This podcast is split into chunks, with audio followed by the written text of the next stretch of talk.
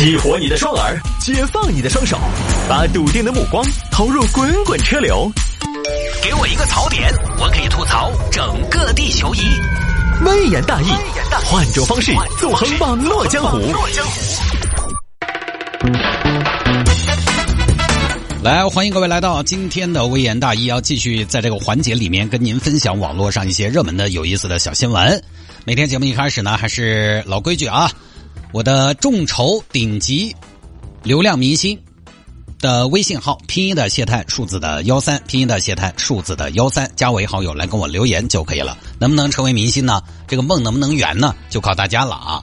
那说到明星梦这个事儿呢，我昨天晚上还真就做了个梦，而且跟明星这个主题呢息息相关。呃，我在节目里边说的这些啊都是真的。我昨天晚上呢做了个梦，我其实平时很少做梦。昨天首先是什么呢？昨天晚上可能是太热了吧，开了空调，但是家里边你知道有的时候那个空调温度呢不太好将就，对吧？可能伙伴呢他就开的比较高一点，然后我呢因为火体质，火体质呢相对来讲可能就比如说我在家里边开个二十四度，我觉得睡起来很舒服，稍微有点热。那昨天首先是入睡难，入睡之后呢果然就没睡好，做梦，我梦到什么呢？我梦到我跟刘德华、梁家辉、张学友、黎明他们干嘛呢？住在一个寝室，对，是个寝室，大概六人间这样啊。完了后半段我还去跟刘德华、谢霆锋他们一起去参观了一个地方。就今天上班我就把这个梦跟同事说了，同事说：“哎，大新在不在你们寝室？”我说：“不在，我们屋都是明星。” 就这个梦越来越真了啊！所以这个梦能不能真呢？就靠你了，拼音的谢探，数字的幺三，拼音的谢探，数字的幺三，加为好友来跟我留言，让我当明星就好了，好吧？开始分享今天的小新闻。有听众朋友说摆一下这个，大家为什么不爱吃小龙虾了？我今天刚刚在五点的时候上节目之前，还被成都一个著名的小龙虾的连锁店的老板拉进了一个群里边，让我六月十九号去参加他们的品虾大会。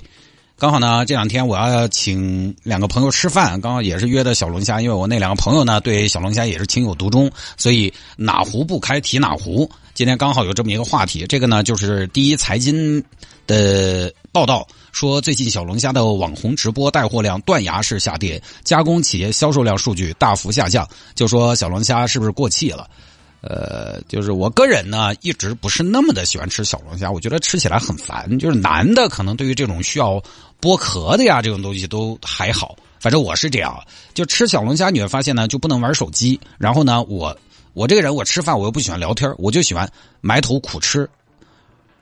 他那个呢，就不太想吃。每次一吃小龙虾，我就觉得那个手机上我跟你说那层油真的是要回去泡一下才洗得干净，就不喜欢吃。而且小龙虾还有个问题，它贵。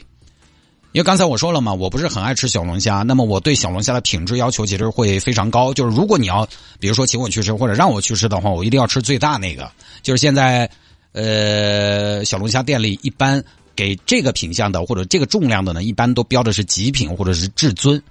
因为本来就不爱吃，如果吃一般品相的小龙虾又没什么肉，那就更恼火了。所以以我为数不多的小龙虾的经验来说，成都市面上正儿八经有肉吃的、比较饱满的小龙虾。好像现在在成都城区里边啊，基本上一份一百九十八是一个是一个比较正常的价格。这个基本上是成都大一点的龙虾店极品或者至尊小龙虾的一个主流价格。只有这个价位的小龙虾呢，相对来讲比较有肉，其他的你完全是在吃汤汤水水。当年我记得文和友，对吧？火的不像话，开到成都来，他们的极品小龙虾要卖到两百多一份，结果文和友最后没开走。你这一来一去，我跟我朋友算过，在一个小龙虾店只吃虾的话，往好了吃，人均随随便便三百往上了。因为那个东西它不管饱的嘛，对不对？除非你里有加份面，所以它确实贵。而且小龙虾呢，它在众多餐饮里面其实是属于可吃可不吃的。至少我觉得在四川应该是这样，一年你可能吃那么个呃两三顿、三四顿就是七七八八。它属于休闲食品，它不像火锅、中餐那是刚需。就比如说四川的朋友，你可能觉得我这条命是火锅给的，火锅一个月不吃呢，你就要想小龙虾。其实不会，它就是到了那个季节呢，你总觉得好像看到路边那种吃小龙虾的氛围，你觉得要参与进去。它不是刚需。他没有那种要吃的自觉性，所以大家当大家消费趋向于保守的时候，它就是首先可能会被放弃掉的。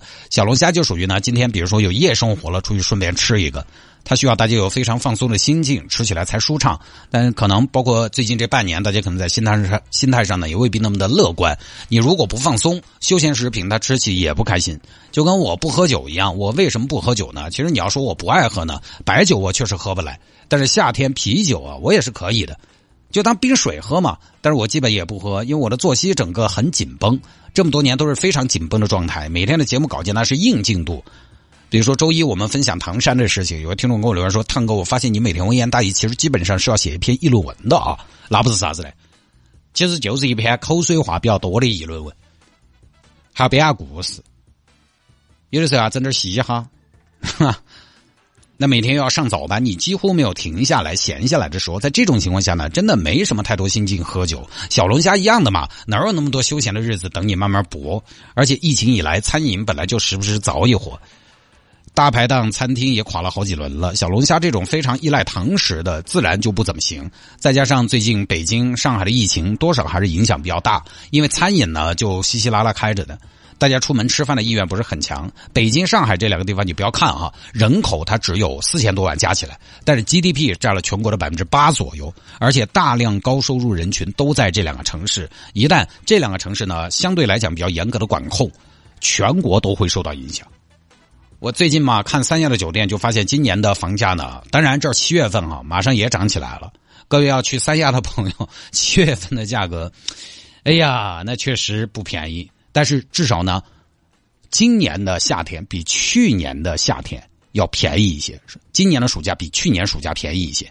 我们同事去年住的酒店比，他今年的价格比去年便宜了六百一间。因为现在上海、北京出来很麻烦，这两个地方呢不太容易出来玩，游客就会少很多。尤其是支付能力相对比较强的游客就会少，所以各方面的原因都有吧。大家不爱吃小龙虾，也也只不过是可能消费整体相对来讲偏保守的一个体现而已。很多行业其实都存在，大家也不是不爱吃小龙虾，是整个非刚需的消费可能在尽量的减少。前两天看到新闻嘛，面板也在减产，不管是电视面板还是手机面板，全球需求不振。你大可以问大家为什么不爱买电视了？大家为什么不爱买手机了？那可能是因为我看大电视有点晕。可能是因为买新手机要导资料还是比较麻烦，所以不买，没什么原因。其实就是老百姓的非刚需消费在减少，就不说了啊。